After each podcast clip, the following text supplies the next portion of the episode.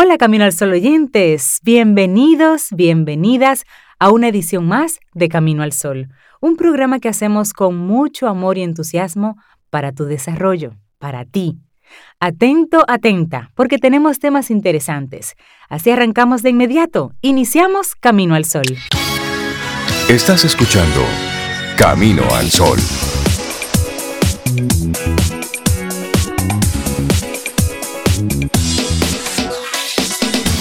Para esta semana, pero para este día en particular, madurar también es sinónimo de sanar. Y ese es el tema que queremos proponerte en el día de hoy. Claro, con su correspondiente actitud. Envejece cualquiera, pero madurar, madurar es un estado de conciencia y es diferente de eso. Claro que sí, y te decía que hay una actitud que siempre acompaña nuestros temas y hoy precisamente con madurar es la siguiente, reconoce y pasa a la siguiente página. Eso es señal de madurez. Pasar a la siguiente página. Cuando se dé el momento. Cuando ya las cosas no se pueden, que usted ha hecho lo posible, usted cierra y sigue.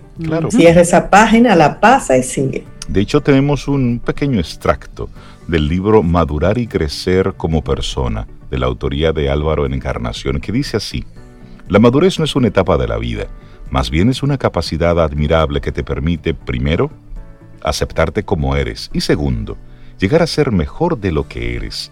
La madurez de una persona no se demuestra con su edad, ni con su carácter, ni mucho menos con sus sueños. Se demuestra en el saber llevar el diario vivir, enfrentando así las situaciones que día a día se nos presentan sin perder la cordura para poder crecer. Es apenas, apenas un extracto de este, de este libro que da una definición de lo que para Álvaro Encarnación es madurar. Saber llevar el diario vivir. Eso, cómo asumimos nuestro día a día. Bueno, y hoy tenemos un programa bien cargadito así de muchísima información, de mucho contenido que estaremos compartiéndote. Así es que buenos días y te recordamos nuestras coordenadas. Coordenada número uno, Camino al sol.do, nuestra web. Nuestra web, claro que Número dos. 849-785-1110, nuestro WhatsApp.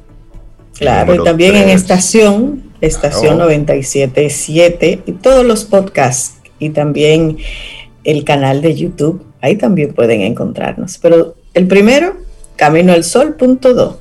Ahí estamos. Buenos días, arrancamos nuestro programa y muchísimas gracias por dedicarnos, sí, el inicio de la mañana y estar conectados con nosotros desde temprano. En Camino al Sol, la reflexión del día.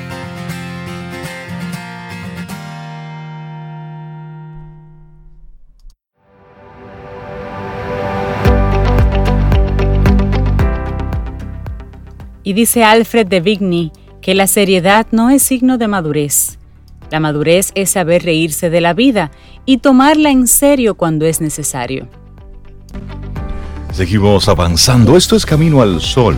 Conectamos a través de estación 97.7 FM y caminoalsol.do. Es nuestra página web. Te invito a que entres ahí. Nuestra reflexión para esta mañana, utiliza tus emociones y crece. Mm. Esa es nuestra reflexión y nuestra invitación para esta mañana. Así es, porque las, eh, las emociones ofrecen información crucial sobre uno mismo, pero no siempre son bien recibidas. Entonces, reprimirlas, negarlas o dejarse arrastrar por ellas no suele ser la mejor opción. Así es que atención a esta, a esta reflexión que compartimos en el día de hoy. Bueno, y es que la gestión emocional es un proceso posterior a la conciencia de las emociones. Si esta última consiste en reconocer y observar la naturaleza de una emoción, pues la gestión emocional tiene que ver con asumir esa emoción y abordarla del mejor modo posible. Cuando se habla sobre la gestión emocional, no suele pensarse mucho en emociones positivas como la alegría y el gozo, sino más bien en las emociones conflictivas. ¿Por qué? Hay estudios que demuestran que el peligro de infarto entre hinchas de un equipo de fútbol, por ejemplo, es mayor cuando su equipo gana un partido importante y significativamente menor cuando lo pierde. Oye, eso, cuando ganan es donde hay riesgo. Y este los fenómeno se somos, somos lo contrario, los aguiluchos. Ah, son al revés. Y este fenómeno se atribuye a que el exceso de alegría puede provocar una taquicardia en los hinchas entusiastas, mientras que la derrota genera una decepción que les aleja del peligro cardíaco. Curiosamente, no buscamos una solución a esos estados mentales llamados positivos, pese a que también pueden desequilibrarnos, como dice ahí el caso con los hinchas. Bueno, y una posible razón sería que existen reflejos psicocorporales que nos hacen huir del dolor y buscar el placer. Nadie introduce su mano en el fuego, sabiendo que éste quema. Es natural, fisiológico buscar el placer, mientras que perseguir el dolor se, se considera algo así patológico. Ahora bien, ese mecanismo, en principio saludable, se puede tornar problemático cuando la persona se aferra solo al placer y huye de cada enfrentamiento, de cada conflicto, de cada dolor, de cada contracción. Recordemos que se crece y se madura solo a partir de experiencias expansivas, sino también cuando recibimos un desengaño, durante el intervalo de una vida se pasa por muchas situaciones que despiertan diferentes reflexiones y también emociones.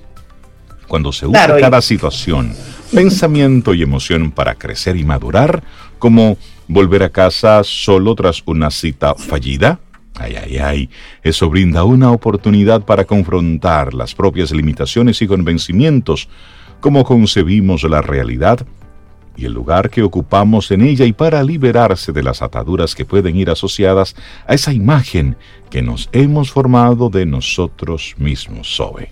Sí, sí, así mismo. Bueno, y las emociones son manifestaciones que pueden servirnos para acceder a una información. Nos proporcionan acceso a una idea o expectativa que tenemos de una persona, situación o incluso un objeto.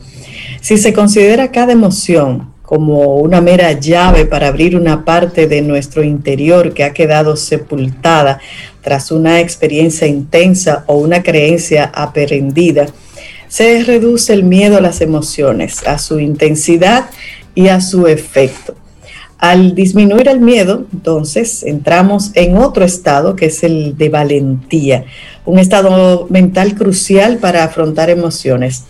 Así es que no se trata de huir de la oscuridad, sino de gestionarla de manera que nos libere de las ideologías fijas y poco flexibles que podamos tener sobre nuestra naturaleza y nuestras habilidades. Me gusta eso. No es huir de la oscuridad, es gestionarla.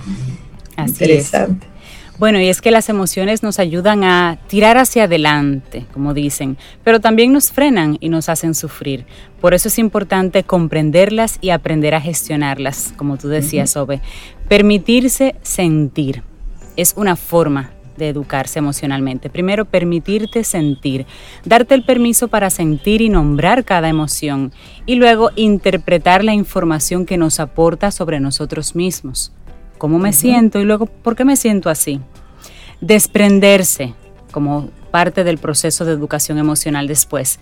Las emociones nos atraviesan, lo ideal es sentirlas y dejarlas fluir sin retenerlas. Y finalmente la autogestión. No conviene reprimir las emociones, pero tampoco darles rienda suelta. La gestión emocional implica vivirlas con creatividad, buscando el marco, el momento y la compañía adecuados para abordarlas. Bueno, y hablemos ahora de responsabilidad y poder. Si sentimos que las emociones nos llevan por donde quieren, es decir, nos sentimos prisioneros de nuestros propios patrones de conducta y pensamientos, es tiempo para revisar nuestra responsabilidad emocional. La conexión de la psique con lo emocional es un proceso dinámico evolutivo en el que cada pensamiento despierta una emoción y una emoción despierta otro pensamiento o memoria relacionada. Y así una y otra vez reconocer la íntima unión que existe entre pensamientos y emociones, nos revela el poder que tenemos sobre las emociones. Al cuidar los pensamientos se cuida la salud emocional. Y sabemos que un gran poder siempre está acompañado de una gran responsabilidad. Nuestra responsabilidad consiste en este caso en transformar una actitud pasiva o incluso inconsciente como el momento de formarse una opinión en la práctica activa de reconocer primero los pensamientos y verlos como una invitación a seguir los puntos de vista que ofrecen, una invitación, por otro lado, que uno puede elegir aceptar o no. Ahora sí soy. sí, bueno, entonces hablemos ahora de, las emociones interesadas. El siguiente paso es entonces indagar no solo las creencias y expectativas que apoyan cada una de nuestras emociones, sino también las razones sutiles que hay tras ella. Y una pregunta sería, ¿qué gano con sentirme así ante esta persona y en esta situación? Lo que interesa es investigar con curiosidad de qué nos sirve exactamente sentirnos de una manera y no de otra. En otras palabras, ¿qué trato espero tener del otro a través de mi emoción? ¿De qué responsabilidades me libera el sentirme así? Ojo, ¿qué obtengo a cambio? ¿Recibo más atención, más promesas de seguridad, disculpas? Puede ser recomendable repetir esta pregunta con cada emoción reconociendo que las emociones nos indican algo no solo sobre nuestros sistemas de creencia, sino también sobre las esperanzas más escondidas que tenemos de cómo resolver un conflicto. Nos liberamos de las ideas falsas o irreales que podamos tener sobre una situación. Y a modo de resumen, ante cualquier decepción, frustración, inseguridad o cualquier otro color de la gama emocional, pueden seguirse unos pasos y aquí te los vamos a mencionar rápidamente. Número uno, adquirir conciencia emocional. Se trata de cada emoción que surja pues sea reconocida, nombrada, definida, localizada. ¿Cómo así? Ah, en la boca del estómago, en la cabeza, en los hombros, en la mandíbula. Y bueno, observada en su naturaleza, es decir, notar su transformación continua, su intensidad, su localización y el efecto que tiene esto sobre la respiración, el cuerpo y la memoria. Sí. Ese es el número uno. Número dos, hazte preguntas. Una de ellas, ¿de qué dolor huyo? ¿Y a qué placer me aferro? ¿Está esto dañando a los demás? Son las primeras preguntas. Sobe, tú tienes ahí otras más. Sí, pero hay, hay otras también interesantes. ¿Qué idea, valores o creencias se esconden detrás de esa emoción? Si siento desconfianza, ¿qué dice esta desconfianza sobre mi carácter? ¿Quiero controlar algo o a alguien? Mm. Bueno, número cuatro en este proceso, averiguar la emoción verdadera y principal que se siente. Se suelen sentir varias emociones a la vez, pero acostumbra a haber una que es la que más predomina. En efecto, identificar cuál es y explorar para qué sirve sentirse así. ¿Qué se obtiene de ello? ¿De qué responsabilidades me quita de en medio? Y esto es parte de un, de un escrito hecho por Or Aleluya utiliza tus emociones y crece. Madurar se trata de un proceso consciente, de todo eso, de tus emociones, de cómo tú las gestionas y de cómo tú vives ese día a día. Y esta es nuestra reflexión para la mañana de este lunes, inicio de semana. Así es. Vida. Música. Noticia. Entretenimiento. Camino al Sol.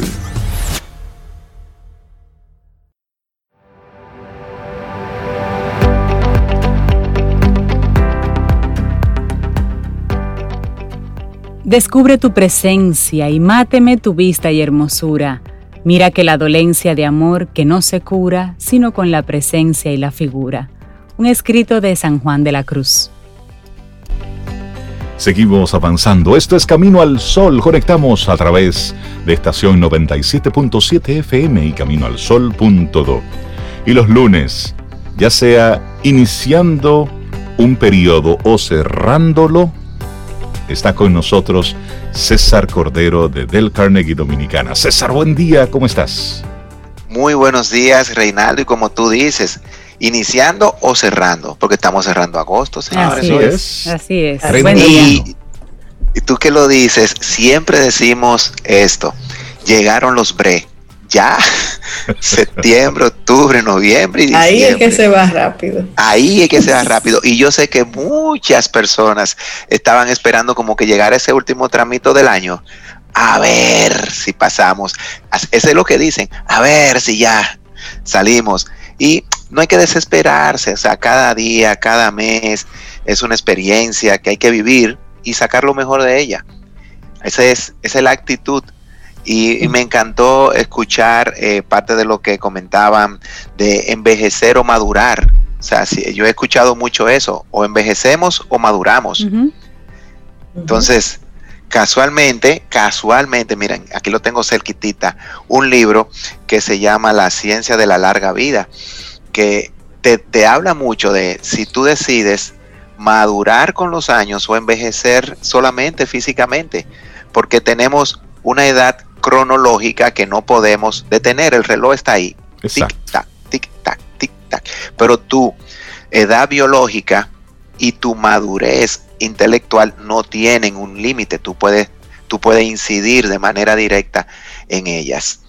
O sea que hoy vamos a hablar, como uniendo un poquito de todas estas cosas, y el tema va el, crédito, ¿verdad? Para una Camino Solo oyente que nos recomendó este tema. Yo le pregunté así en una conversación, dime un tema que te gustaría. Y ella de una vez mandó, ¿cómo reconocer un líder en tiempo de COVID? Buenísima la propuesta. Oh, eso, eso está muy bien.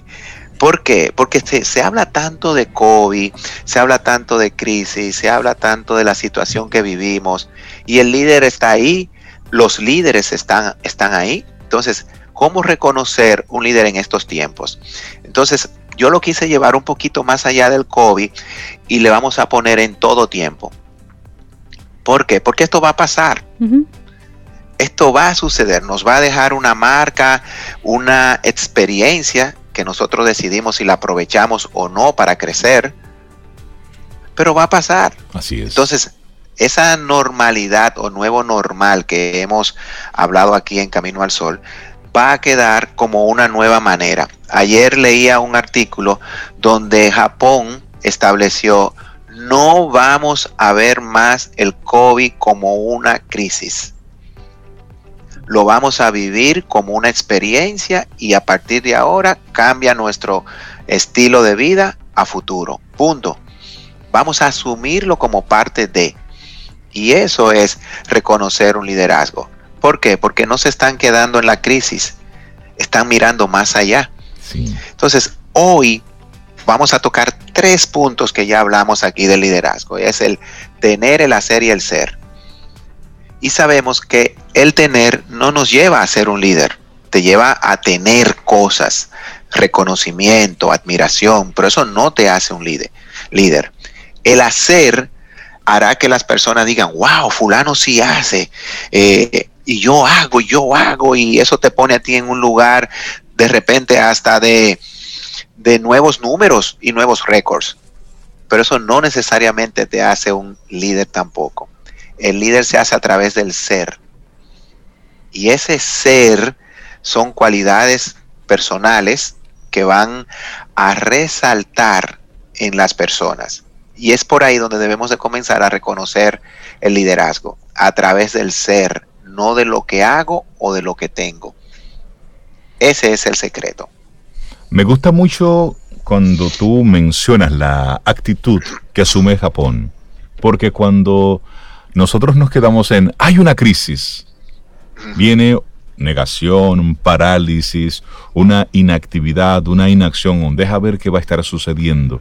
Sin embargo, esto puede ser durante un corto tiempo, mientras vamos viendo qué va a suceder. Pero señores, tenemos nosotros desde marzo. Ellos tienen desde diciembre en ese tema. Entonces, es es todo un reto tú decir, óyeme, nos hemos pasado un año, es decir, el 2020 en, en modo pausa, en modo crisis. Y sí, esto también pasará, pero la realidad es que como esto va a quedar, nos dejará bajo unos cambios de comportamiento, de conducta que tenemos que asumirlo sí o sí. Exactamente. Pero tal vez, tal vez Japón se encuentra en una condición, un país que les permite asumir esta posición ahora. Recordemos que ellos siempre han tenido, son muy cuidadosos en términos de virus Eso de esa higiene, el zapato, quitárselo antes de entrar a la casa, el usar el tapabocas, es muy común para ellos. Claro. Además de que es una cultura muy disciplinada. Eso Tú les sí. dices, no hagas es- eso y no lo hacen. Con Bueno. lo cual para ellos es quizás un paso adelante en el manejo, pero ellos están como sociedad más preparados para darlo. Exactamente, entonces ahí nos queda a nosotros la tarea de que vamos a aprender, porque el detalle es que todas esas palabras ya la conocemos, sabemos que hay una palabra que se llama disciplina, otra que se llama orden, otra que se llama tolerancia, solidaridad, humildad, no, no, no quedarnos donde estamos, todo eso lo sabemos, el detalle ahora si lo ponemos en práctica. Y, yo quiero que hagamos una pequeña reflexión en función de ese liderazgo y cómo reconocerlo inmediatamente para desmontar un poco este concepto que se vende mucho en Occidente de el liderazgo en función de la fama, del poder, de la alta posición, lo cual no es malo. O sea, qué bueno que usted pudo llegar a ser el CEO de una empresa multimillonaria. Qué bueno que usted logró inventar y desarrollar un concepto, una aplicación que le va a permitir tener ingresos y que eso le va a facilitar su vida por el resto de, de ella. Qué bueno es que usted haya hecho un esfuerzo y a través de sacrificios haya logrado un sitial en el mundo de los deportes y usted sea un gran Exacto. representante, líder y que gane mucho dinero. Eso está bien, pero no solamente eso es ser un líder. Y yo les voy a poner un ejemplo, ¿verdad? Y luego cinco muchachitos entre 15 y 16 años, que son ejemplos de reconocer el liderazgo. El primer ejemplo es, vamos a hacer una pregunta, ¿qué haríamos si nosotros ganáramos alrededor de 250 mil dólares semanales?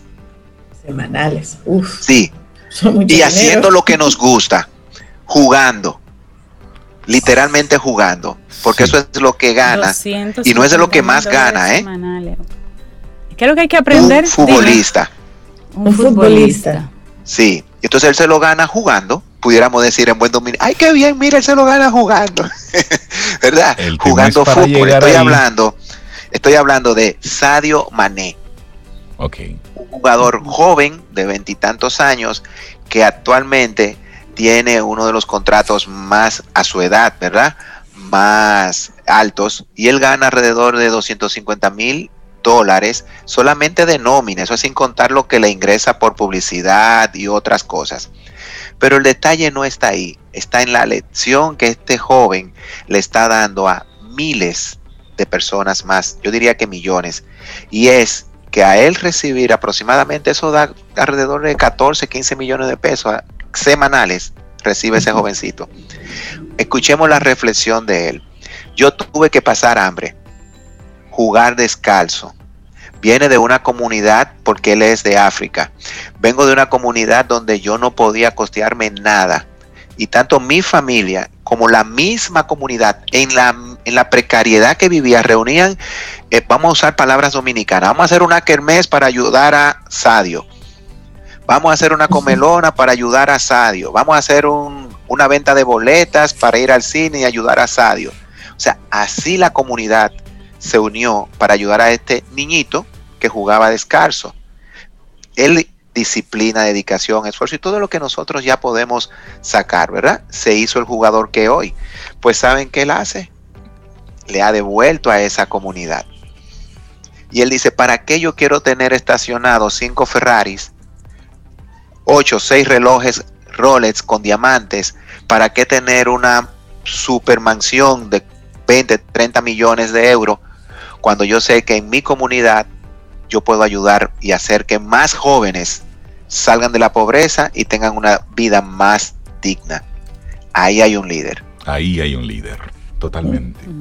Devolviendo a la comunidad y sobre todo viendo otros potenciales, otras posibilidades y, y ese devolver a la comunidad. Exactamente. Entonces, él tuvo la humildad de recibir la ayuda en un momento. Ahora tiene la humildad de darla. Porque a veces, a veces en nuestras limitaciones no recibimos ayuda.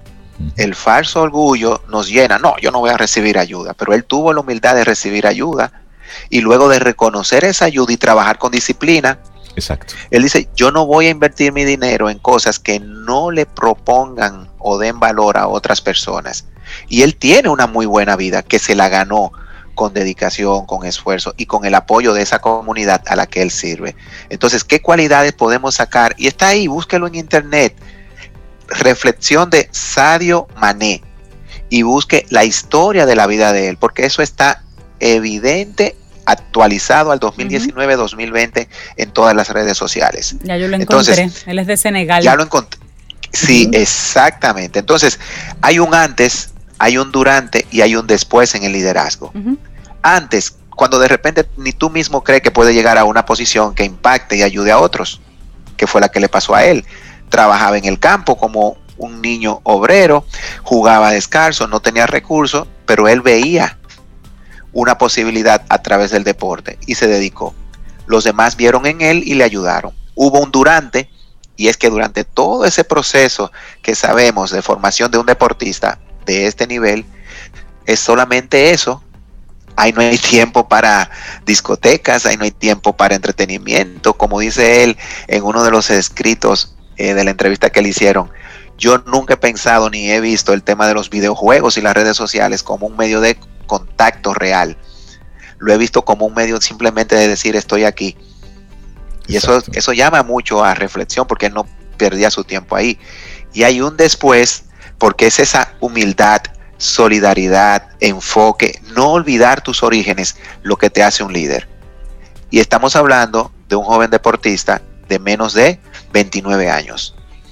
Entonces, vamos ahora a trasladar eso a una edad todavía mucho menor y con jóvenes que no estudiaron ni hicieron nada. Usted puede también buscar en internet jóvenes que han impactado el mundo, jóvenes inventores. Y yo traigo cinco. Y esos cinco, voy a comenzar con el más antiguo, no menos relevante, es Luis Braille. Hemos escuchado del sistema de lectura y escritura Braille, para ciegos. Así es. Eso lo desarrolló e inventó un jovencito con apenas 15 años. Así es.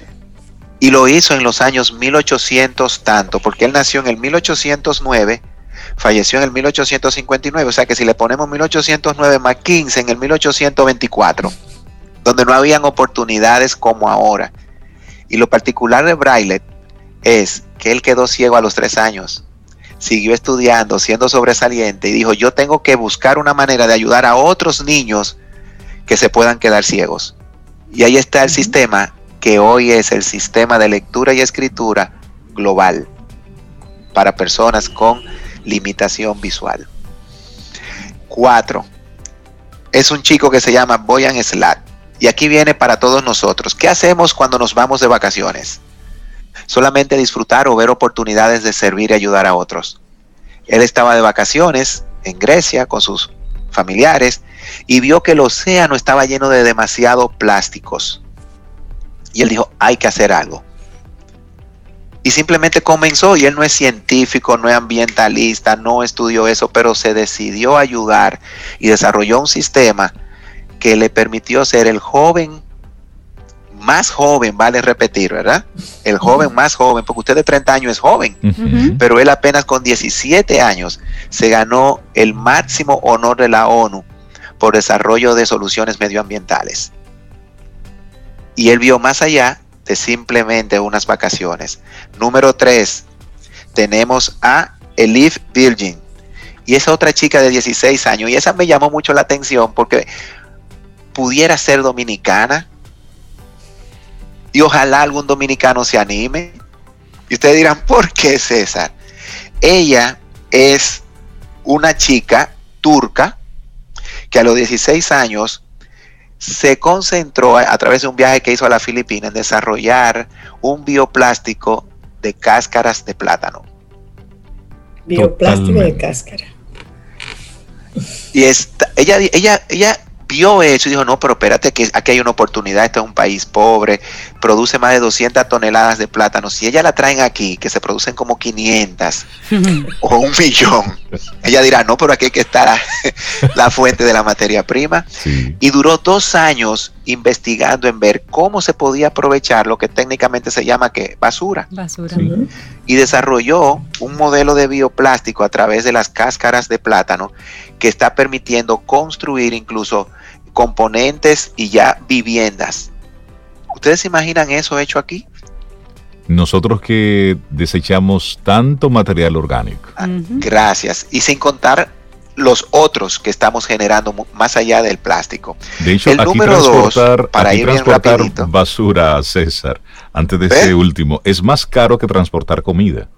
Sí, mucho más. Entonces, yo animo a cualquier joven o a cualquier joven empresario que, que comencemos a ver las cosas distintas, porque eso es liderazgo. Totalmente. El número dos es Ann Makosinski, 16 años y ella igual vio la oportunidad de desarrollar una linterna, le, llamó la linterna hueca.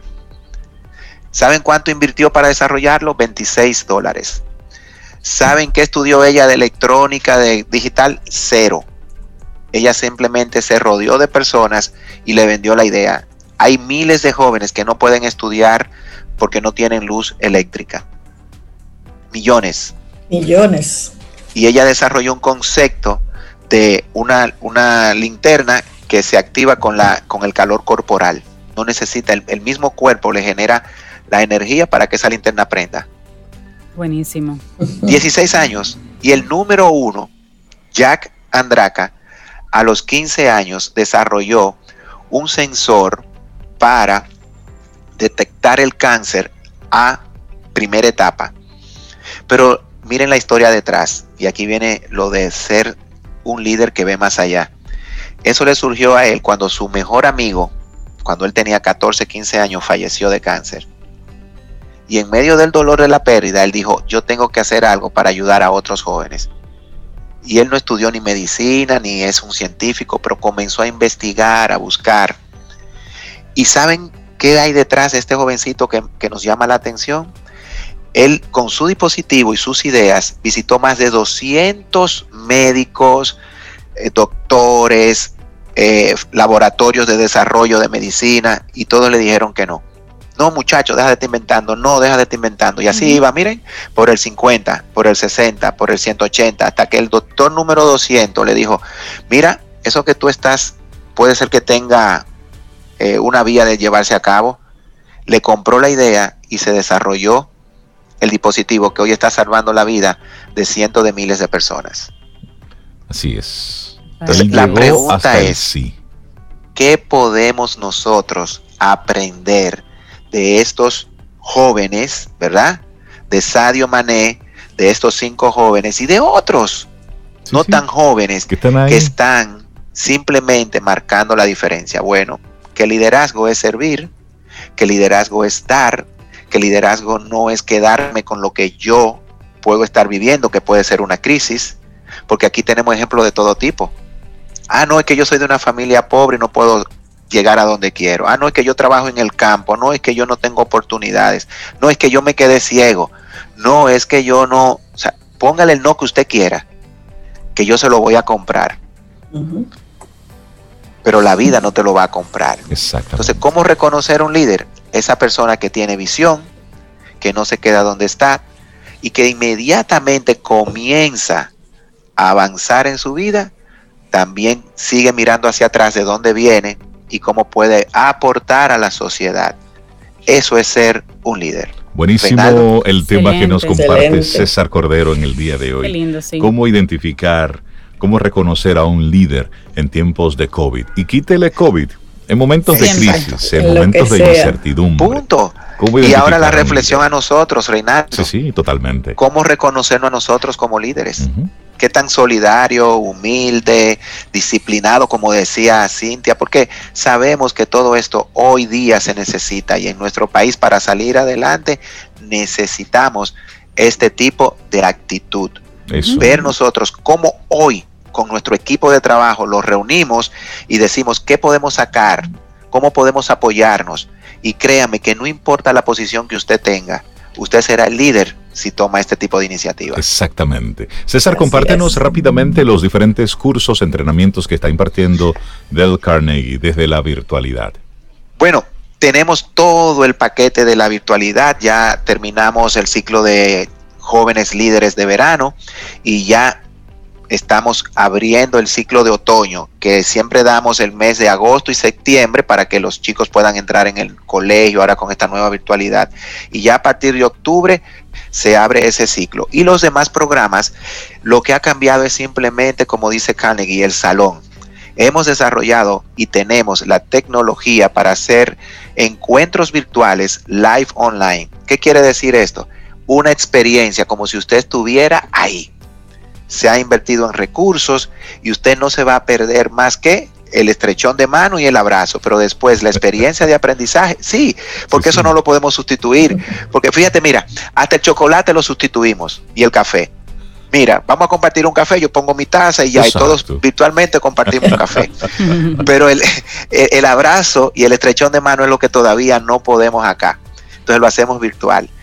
El crecimiento es una decisión el madurar es una decisión. El envejecer no es una decisión, es un hecho. Usted decide, envejece o madura y aprovecha este tiempo para crecer. Nos pueden llamar al 809-732-4804. 809-732-4804 y nuestro equipo le va a decir en función de lo que usted necesite, desde una hora hasta un acompañamiento mayor, cómo le podemos ayudar. Eso es lo que ha hecho Del Carnegie por más de 100 años, ayudar a las personas y ayudar a las empresas. Así es. César Cordero de Del Carnegie, muchísimas gracias. Un gran abrazo y muy buen tema. Mucha gente compartiendo a través de las, de las redes que, le gustó y que le sirvió de mucha motivación. Un abrazo. A seguir siendo líderes. Esa es la actitud de la semana. Gracias, César. Gracias. Ten un buen día. Un buen despertar. Hola. Esto es Camino al Sol. Camino al Sol.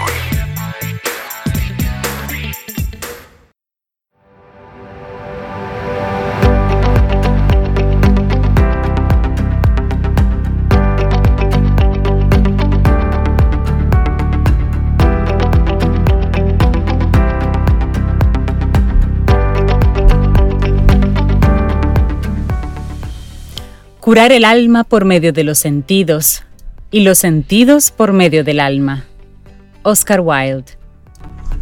Seguimos en este camino al sol, lunes 31 de agosto, cerrando el octavo mes de este 2020 y dándole los buenos días, la bienvenida a Janice Santaella, nuestra psicóloga, para hablar de un proyecto de vida en momentos de crisis. Janice, ¿cómo estás? Buen día. Hola, Janice. Buenos días, feliz de estar aquí. La verdad es que súper contenta por un lado, por el otro lado, de verdad que cada día más ocupada de lo que es la salud emocional y definitivamente es un momento para nosotros cuestionarnos, responsabilizarnos, reflexionar qué está pasando, qué pasa en nuestras vidas, cómo le estamos llevando. He decidido por eso lanzar el programa Proyecto de Vida, porque pensé hacerlo. Bueno, saben que es mi proyecto estrella. Esta vez lo estoy haciendo de cinco meses em, de acompañamiento más, em, vamos a decir, son 10 semanas, pero en algunas voy a hacer cada 15 días y otra cada un mes. ¿Por qué?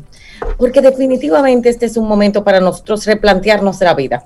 No replantearnos el plan, no replantearnos la meta, sino la vida.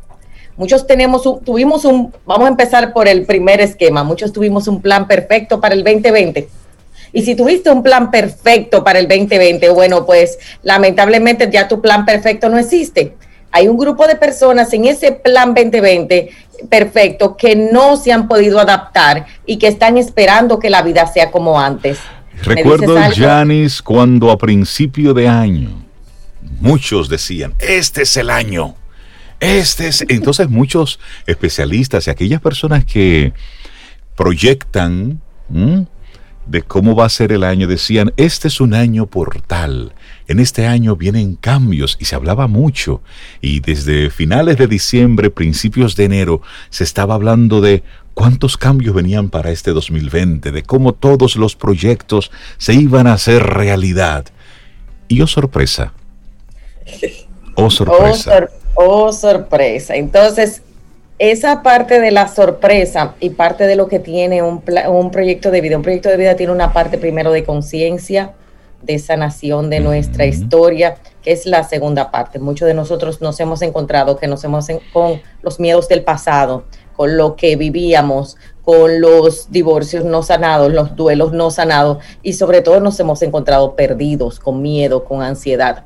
Aquellas personas que estén manejando eso necesitan ir hoy a un terapeuta. O sea, hoy se hace de verdad totalmente crucial ir a buscar tu salud mental. Ahora, pasando ese paso, ok, ¿qué voy a hacer con mi vida ahora? ¿Qué voy a hacer con mi vida? Voy a estar en teletrabajo, voy a estar, eh, ¿qué voy a hacer? Voy a emprender. Muchas personas han perdido su trabajo. Tú sabes que yo tengo muchas personas que han sido pacientes míos y, y hemos estado en los programas juntos, que hoy están emprendiendo, que perdieron sus trabajos, pero vieron eso como una oportunidad. Otros lamentablemente se convierten en cargas de su familia porque dicen, yo no voy a salir hasta que la pandemia se acabe. Entonces, ahí hay un segundo trabajo que es la actitud después de la sanación, viene una nueva actitud porque tú dices, oh, la vida es ahora, yo tengo una nueva oportunidad. Obviamente, las personas que están en duelo también necesitan una ayuda especial porque muchas veces y más en países, en algunos países como los nuestros, entendemos que ir al psicólogo está mal y yo creo que todos estos estigmas se están rompiendo. Después de eso, después de la sanación, es que viene el proceso del éxito el yo quiere emprender, pero no está listo, no tiene las herramientas de autoestima, no está listo para manejar el rechazo, no está listo para manejar los obstáculos. Y se hace entonces importante en este momento desarrollar programas importantes donde tú dices, ok, ¿qué yo voy a hacer estos cuatro meses para lo que viene del año? Como Sobeida decía ahorita, las personas van a tener mucho miedo independientemente de que se acabe la pandemia. Las personas vamos a llevar el mundo tiene un nuevo sistema de adaptación a lo que vivió como un trauma.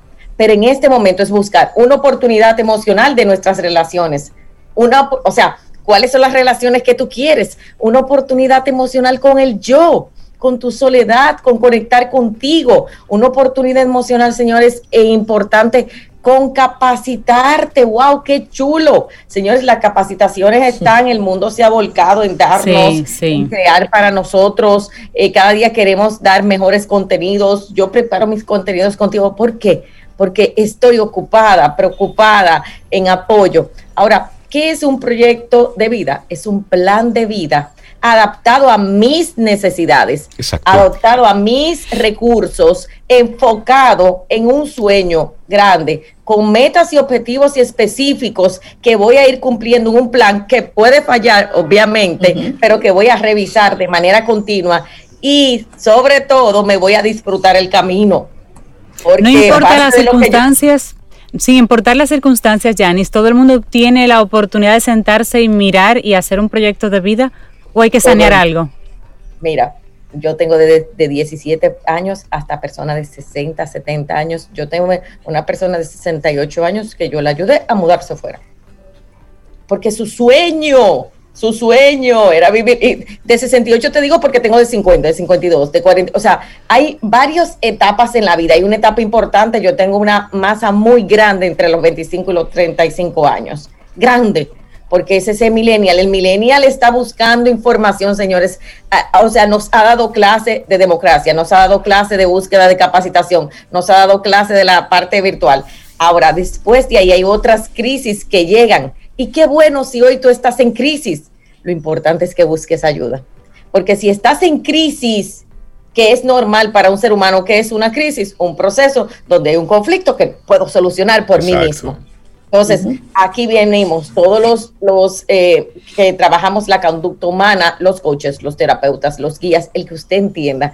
Yo aquí soy muy abierta porque creo que a cada quien le sirve un sombrero y tú dices, mira, ese sombrero no me sirvió, pero este me sirvió. Entonces, ¿qué voy a hacer en mi vida para desarrollar ese proyecto de vida? Y si lo tengo, para revisarlo porque este es un momento, yo me estoy haciendo un replanteamiento, yo di un webinar gratuito que a todos los que me escriban le podemos enviar el link sobre plan de vida que lo hice práctico, o sea, los dibujos, lo hicimos todo práctico, dos horas, fue gratis. Y te quiero decir algo, qué bueno replantearnos, mira, mi sueño verdaderamente es, me siento solo o sola, necesito trabajar un desapego, necesito mudarme solo o sola, pero eso es un plan porque cuando lo hacemos sin plan, ¿qué pasa cuando no tenemos un proyecto de vida? Hacemos las cosas impulsivas. no nos damos el tiempo. Hay personas, y Sobeda, eh, yo tenemos personas en común ahí y son de mi equipo. Señores, yo hago proyectos de vida y yo hago todo este tema para disfrutar la vida. Porque yo soy una persona trabajólica. Yo soy una persona que Sí, no, yo tengo que decir mi realidad. yo tengo que decir mi realidad de mi verdad, señores. Aquí estamos, aquí estamos en vivo y estamos en honestidad. Yo soy una persona que mi trabajo es disfrutarme el camino. Mi trabajo es reírme. Mi trabajo es hacer un equilibrio desde el mucho trabajo al parar. Inclusive yo tengo unos, unas semanas paradas, le decía, y cada vez que me paro creo cosas maravillosas pero es un proceso para mí hacer P de parking, o sea, hacer como, espérate, no vamos a hacer nada ahora, sino que vamos a tener otra vista del mundo. Hay otros que su crecimiento es, mira, tú tienes que moverte, tú tienes tantos años en la inercia. Hay muchas personas que en este momento, señores, me han llamado y, y están ahora que se van a proyecto de vida conmigo con el siguiente tema. Tengo 10 años en mi trabajo y me di cuenta que no me gusta tengo cinco años en mi trabajo.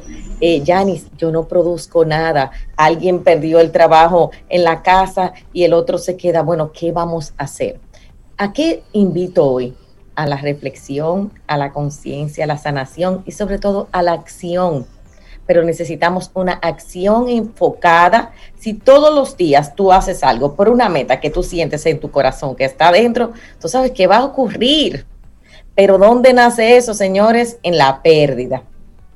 Hasta que el ser humano no se ve en la vulnerabilidad extrema, en esa pérdida grande, en ese, en ese sistema donde, por eso hay personas que en una, en una infidelidad, en un divorcio, en una situación de quiebra económica, en una situación de pérdida de su trabajo, en una situación de pérdida del yo.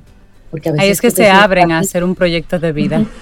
Ahí dice la gente, mira, Yanis, a veces en una pérdida de un ser muy querido, yo estoy manejando uno de, un duelo de él, le digo, ¿y qué decisión tú tomaste? Me dice, Yanis, que la vida es importante. Eso. Digo, pues wow, Janice, la vida es importante, porque muchas veces nos quedamos en el dolor acompañando y cada quien tiene su proceso. Los duelos son uno de los sistemas amorosos, llenos de amor que hay que manejar con una persona, sobre todo amor, muchas herramientas obviamente, pero mucho amor. Y ahí se abre una esperanza, porque esa persona, para cerrar, se va convirtiendo en luz de luces porque cuando papá sale adelante, cuando mamá sale adelante, cuando tu pareja sale adelante, cuando un amigo sale adelante, tú dices, wow, tuviste a fulano, emprendió. Sí. Wow, fulana se mudó fuera, yo no sé cómo fue que lo hizo, pero lo hizo. Esas son cosas que te inspiran y tú dices, hay una oportunidad, porque inspiramos y esa relevancia es alrededor de nosotros. Y creo que con esta parte voy a eh, cerrar lo que es un proyecto de vida que va al sistema de padres, al sistema de adolescentes, pero sobre todo se basa en el yo, porque no puedo apoyarte a cumplir un sueño si no lo estoy cumpliendo. Por supuesto. ¿Qué, ¿Qué actitud debe tener una persona que está ahora mismo hundida, que está en una crisis, cualquiera, cualquier origen, pero está en una crisis? ¿Qué actitud tú entiendes, Janice, que debe acompañarla para que esa persona piense y sienta que sí hay una oportunidad? Que hay vida después del divorcio, que hay vida después del duelo. Mira, yo creo que hay una fase de todo esto que es una crisis de negación, donde tú te quedas en la dependencia, en el no funciona. En el, en el no funciona los otros, pero yo lo voy a lograr. Todo el que se divorcie, todo el que ha tenido una pareja con problemas, dice, yo lo voy a lograr. Y va a los psicólogos, va a los guías, va a los programas, buscando una ayuda secreta para decir, entonces te dice, yo lo voy a lograr te dice, yo lo voy a dejar, pero mentira, dentro está con una agenda. Cuando esa agenda se pasa y tú dices, yo perdí, una persona necesita tener una actitud de yo necesito ayuda. Por eso el psicólogo no, tú no vas cuando a ti te hacen una cita, cuando a ti te imponen ir, sino que tú vas verdaderamente cuando tú dices yo necesito ayuda. Esa es la primera actitud. Yo estoy mal, yo necesito ayuda, yo no lo estoy haciendo correcto. O sea que por eso hay un darse cuenta. Necesitamos ir a programas a darnos cuenta, porque la mayoría de personas en las tres primeras eh, semanas del proyecto de vida dicen, Jani, es que yo no sabía que yo estaba haciendo esto, esto, esto. Hay gente que entra por el éxito y sale de ahí, wow, yo mis relaciones no funcionaban. Por eso yo toco todas las áreas por, por eso no pasamos cinco meses. ¿Para qué? Para que tú te des cuenta verdaderamente cuál es el área de tu vida que no funciona y eso necesita un detenerse, necesita muchas veces ayuda porque hay una persona afuera que te está diciendo, mira, pero tú has revisado esto y tú como ser humano consciente que quiere seguir, hay personas que al segundo día no vuelven al terapeuta porque no están listos. Yo tengo personas que no me aguantaban un primer día a mí. ¿Por qué? Porque no están listos para escuchar ciertas verdades y está bien, es su proceso de vida. Pero ¿cuál es la actitud? Tú decís, mira, yo necesito ayuda, yo no lo he resuelto, hay algo en mí que no funciona y yo voy a salir de aquí. Esa es la segunda actitud. ¿Cómo? No sé. Yo vengo de quiebras económicas, de dependencias, de, eh, o sea, de todo. Pero una parte mía decía, ¿tú sabes qué, Cintia? Yo voy a salir. Me tomaba mi tiempo. No es verdad que una persona sale de una crisis en 60 días, en 90 días. Salir de una crisis, obviamente, llegas a la calma, vas a, a empezar a ser funcional, pero ver un resultado, la gente quiere un resultado automático. y la vida no es automática. Y eso no es así. No sucede con, ese, con, esa, con esa velocidad. Pero sí hay algo importante, Yanis, en lo que tú has dicho y tiene que ver con la decisión. Una vez tú tomas la decisión, el panorama se aclara. Y hace, hace varios, varios tiempos tú mencionabas sobre el turismo Ay, de, Isabela, Isabela, Isabela, No, después de, después de, después de Isabela, después de Isabela ya yo, yo mi vida cambió, mi vida salir a, a turistear. Isabela, mi vida fue un antes y un después, porque es que yo, tú sabes que yo pensé en ese momento, yo tuve un flashback así, pero como de muchas caras, así al mismo tiempo. Sí, de personas que, tienen, que, tienen, eso como deporte, es decir, y han hecho todos los cursos, todos los entrenamientos, han conocido las, sí, sí, las diferentes eh, tendencias, pero están clavados en el mismo sitio, porque saben lo que tienen que hacer, conocen todo lo que hay disponible, pero no han tomado la decisión de crecer por un apego a eso que están, y por, y, por, un ego. Ahí, mira, mira, mira, Rey. Ahí hay un ego que el ser humano llega a un profesional y le dice, y en el fondo siente que lo hacer mejor que el profesional. Ahí, ahí llega a un profesional y, en el fondo está buscando, o sea, porque tiene una agenda secreta, el ego tiene una agenda. Y hasta que usted no conoce, o sea, para mí mi gran reto del ego es perder y por eso la vida me ha retado tanto. O sea, a mí me costaba muchísimo porque el ego viene del miedo, de la niñez, de lo que tú te has protegido para no volver a sentir. El ego tiene un sistema positivo y un sistema negativo, como todo en la vida. A veces hay personas que se hiperenfocan en lo positivo, otros se hiperenfocan en lo... No hay problema, pero vamos a verlo eh, vamos a, verlo científicamente, de dónde nace. Nace de ese niño que le exigieron mucho, que se vuelve un perfeccionista. ¿Qué queremos nosotros? Que da bien.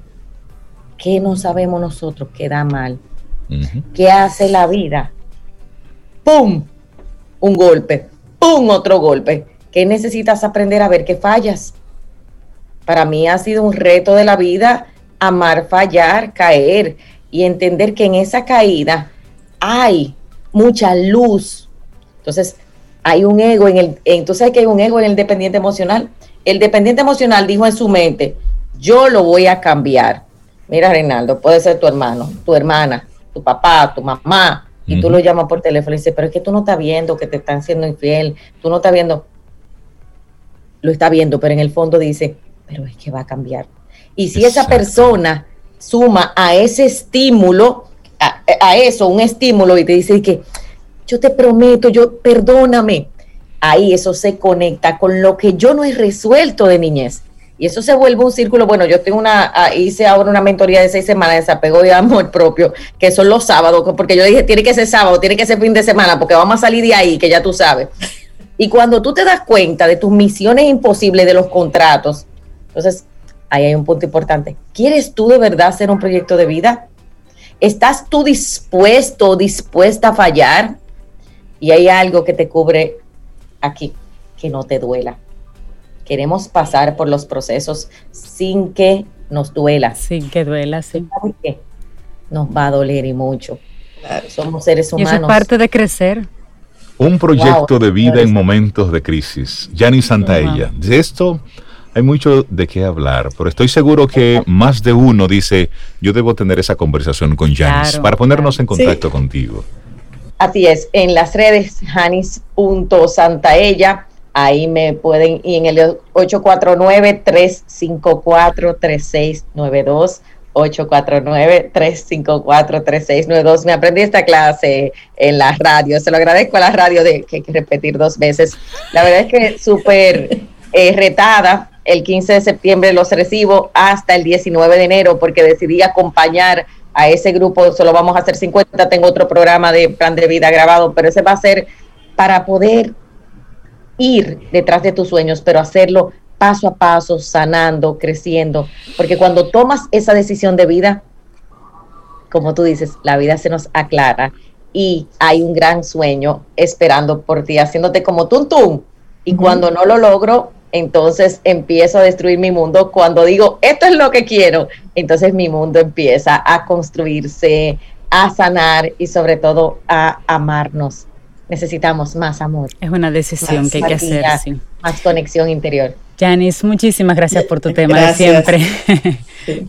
Janice, y esa, ese que decías que grabaste dos horas y que está disponible gratuito, solo me, lo solo me tienen que escribir o por DM, solamente me escriben por redes, está disponible, es plan de vida, está disponible hasta el viernes próximo y tiene dos horas y treinta completo mío, donde más de cinco mil personas se inscribieron, está el plan, el plan de hoy, el plan, por qué necesito hacer un plan, por qué no hago plan y sobre todo los 10 pasos para tú construir un plan de vida de hoy a cuatro meses, o sea, al 31 de diciembre, porque necesitamos adaptarnos a la vida de lo que tenemos hoy y sobre todo también al futuro, pero vivir el presente. Eso, de eso se trata. Yanis, que tengas un preciosísimo día. ¿eh? Un abrazo. Gracias, señores. Nos vemos. Igual, Gracias, Yanis.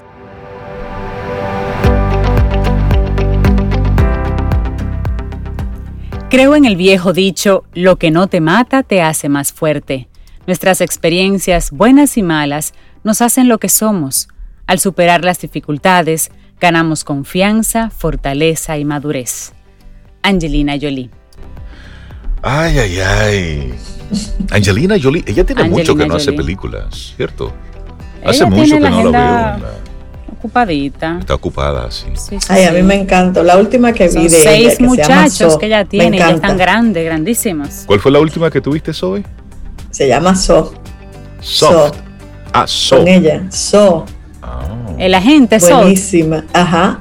Sí, ah, buenísima. Me encanta esa película. La he visto dos veces ya. Me gusta, no sé, me gusta. Y las de Maléfica, que también. Y el final. Ah, no, ah, Maléfica. Para Disney. esa me gusta también. creo que esa es de las últimas. A mí me gusta es eh, Mr. y Mrs. Smith. Que es Ay, espionaje no, donde conocieron a Brad Smith. demasiado tiro en ah, Esa me gusta. Te vamos a compartir la estrategia mental que puede transformar tus sueños en realidad. Y comienza con una pregunta. Vamos a ver. ¿Con qué frecuencia te encuentras inmerso en una fantasía, imaginando lo grandiosa que hubiese sido tu vida de haber entrenado para un maratón? ¿O haber aprendido un nuevo idioma? ¿O haber fundado una startup? ¿O haber escrito una novela? Bueno, es natural soñar sobre eso que nosotros ansiamos sobre, ¿cierto? Así es, pero contrario a lo que indican las corrientes del pensamiento positivista, visualizar un futuro brillante no lo hace más probable. En su lugar, la investigación psicológica muestra que debemos emprender planes pragmáticos para cumplir objetivos en lugar de andar soñando despiertos. Y esto implica comparar nuestros anhelos con la realidad, identificar obstáculos y encontrar la mejor forma de evadirlos. Así de sencillo. Y los psicólogos le llaman a eso el proceso de contraste mental. Sus investigaciones muestran que la mayoría de personas fracasan a la hora de establecer estrategias en sus vidas diarias. Las buenas intenciones se quedan en meros pensamientos positivos y nunca se alcanzan esos sueños. Aprender a contrastar de forma efectiva puede mejorar mucho nuestras habilidades para la resolución de problemas, nuestra motivación y nuestro autocontrol. Y esto puede traer grandes beneficios para la vida personal y para la vida personal y profesional. Bueno, hablemos ahora de la teoría de la realización de la fantasía. Gabriel Oitengen, profesora de psicología de la Universidad de Nueva York, ha liderado buena parte de la investigación en este campo, a la que ella llama la teoría de la realización de la fantasía. Su interés comenzó con algunos estudios en 1990 y estos revelaron que el pensamiento positivista por sí solo puede ser sorprendentemente contraproducente. La profesora se percató de que mientras más personas fantaseaban sobre perder peso, menos probable se volvía su objetivo. Por otro lado, los estudiantes que soñaban con el éxito académico tendían a sacar peores notas. Las emociones que las fantasías despiertan puede hacer sentir que se han cumplido los objetivos. Y así lo, comprobó la profesora Gabriel con los participantes del estudio, quienes, al fantasear con sus metas, se esforzaban menos para alcanzarlas. Oye, qué interesante. Bueno, y a comienzos de del año 2000, la experta investigó si con una simple revisión de la realidad podía revertir esa tendencia. Trabajando con colegas en Alemania, reclutó a 55 niños que estudiaban inglés. A algunos se les pidió escribir sobre los beneficios de dominar el idioma, una fantasía positiva. La tarea asignada a otros fue hacer la lista de los obstáculos para lograr ese mismo objetivo. Esto es una realidad negativa. Y el trabajo de un tercer grupo fue combinar ambas cuestiones, analizar una fantasía positiva junto con una realidad negativa, una estrategia que se conoce como de contraste mental. Y la profesora concluyó que los niños que realizaron la actividad de contraste mental progresaron mucho más en los tres meses siguientes. Claro, y estos hallazgos inspiraron numerosos estudios en los años siguientes. Juntos suponen una muestra muy completa sobre la versatilidad y el valor del contraste mental. Ahora sabemos que sus beneficios incluyen un mejor rendimiento académico, una mejora en la dieta o hacer más ejercicio, o reducir el consumo de alcohol, lo que se haya solicitado, lo que se haya querido lograr. En 2019, Ottingen, la profesora, descubrió que el contraste mental también puede llevar a ganar las competencias de baile de salón, ya que quienes lo hacen se comprometen a entrenar durante más horas. Y en una investigación publicada a comienzos de año, los expertos afirmaron que también puede mejorar las relaciones sociales, ayudando a que los individuos superen sus frustraciones y desacuerdos. Bueno, y, y sigue diciendo, el contraste mental está ahora muy bien investigado. Se ha demostrado que es muy útil para que las personas consigan sus metas en el deporte o los negocios, y esto lo explica Katja Friedrich, psicóloga de la Universidad de Trier en Alemania. En todos los casos, la técnica parece reforzar la determinación y la capacidad resolutiva de las personas, y sigue diciendo, para cumplir la mayoría de los deseos, hay que esforzarse en superar un obstáculo. El contraste mental ayuda a las personas a hacer eso, coincide Timur Sebinser de la Universidad de Hamburgo, también de Alemania. Sebinser ha investigado recientemente si las personas utilizan el contraste mental de forma espontánea a diario. En un experimento, pidió a los participantes que escribieran un deseo personal importante y luego analizaran sus respuestas buscando indicios de fantasías positivas y revisión de la realidad. Los resultados mostraron que solo entre el 10% y el 25% de los que participaron usaban espontáneamente esta estrategia para perseguir sus sueños. Bueno, y la mayoría se recreó en las fantasías positivas o se desanimó con los retos que debían afrontar. Teniendo esto en cuenta, son muchos los que se podrían beneficiar de la técnica del contraste mental. Esta forma de pensar parece ser bastante efectiva cuando se combina con las intenciones de implementar. Esto implica básicamente el encontrar los obstáculos y planear una forma concreta concreta de superarlos.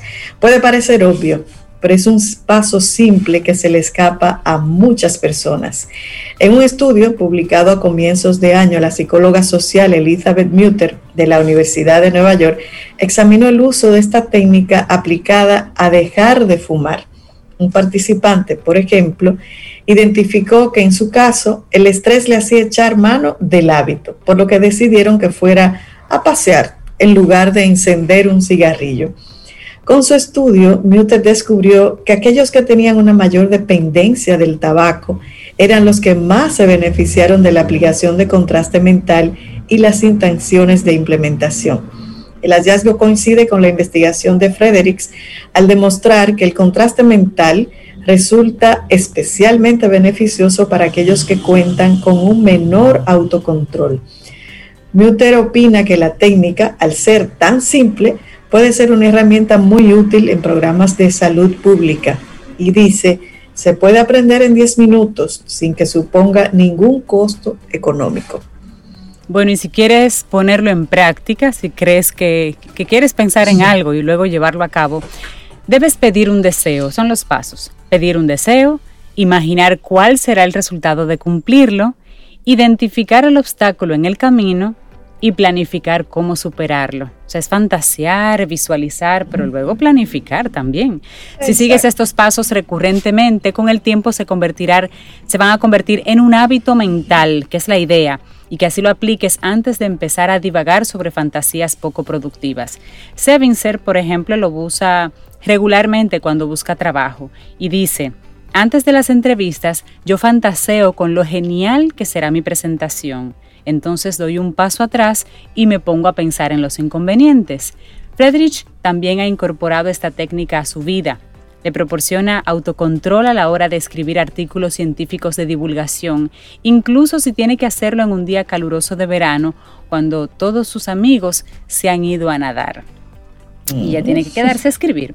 Esta investigadora describe el autocontrol como un músculo emocional que hay que desarrollar y que hay que probar con objetivos pequeños antes de aplicarlo a los grandes retos de la vida.